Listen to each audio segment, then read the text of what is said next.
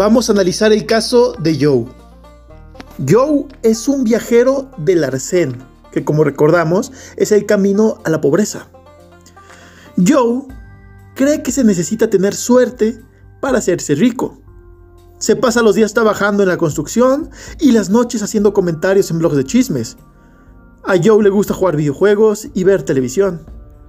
Basándose en sus ideas sobre la suerte, ha renunciado a sus sueños de independencia económica, porque él dice, yo no soy un tipo con suerte. El hermano de Joe, llamado Bill, también trabaja en la construcción, pero navega por internet por la noche buscando las prácticas más recientes en los ámbitos de los inventos y la ingeniería. El sueño de Bill es ser inventor y ha creado cuatro prototipos de inventos en varios campos. Además pasa su tiempo de vacaciones en ferias y seminarios de marketing. Mientras Joe mata ogros y magos en mazmorras infernales, Bill elude el sinsentido existencial. Bill se expone y muestra sus inventos al mundo.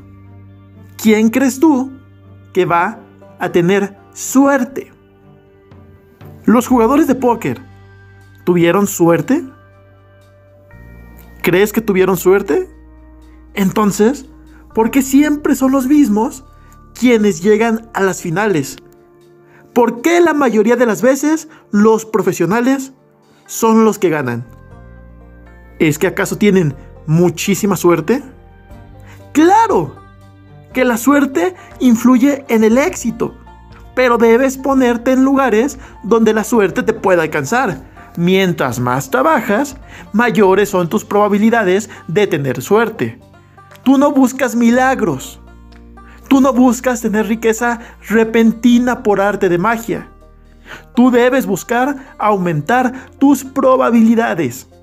¿Qué significa eso? Que mientras más te encuentres trabajando en tu riqueza, será más fácil que tengas suerte de tener éxito. Aumentarás tus probabilidades. Pero esta suerte no aparecerá si no haces nada. Es posible que aparezca, pero es muy poco probable. Y no debes basar tu plan financiero en buenas vibras. ¿Cuáles son las lecciones? Primero, como ocurre con la riqueza, la suerte es el fruto de un proceso. No es sinónimo de un acontecimiento fortuito. Segundo, la suerte se genera con el incremento de las probabilidades que aumentan lo largo de un proceso basado en la acción.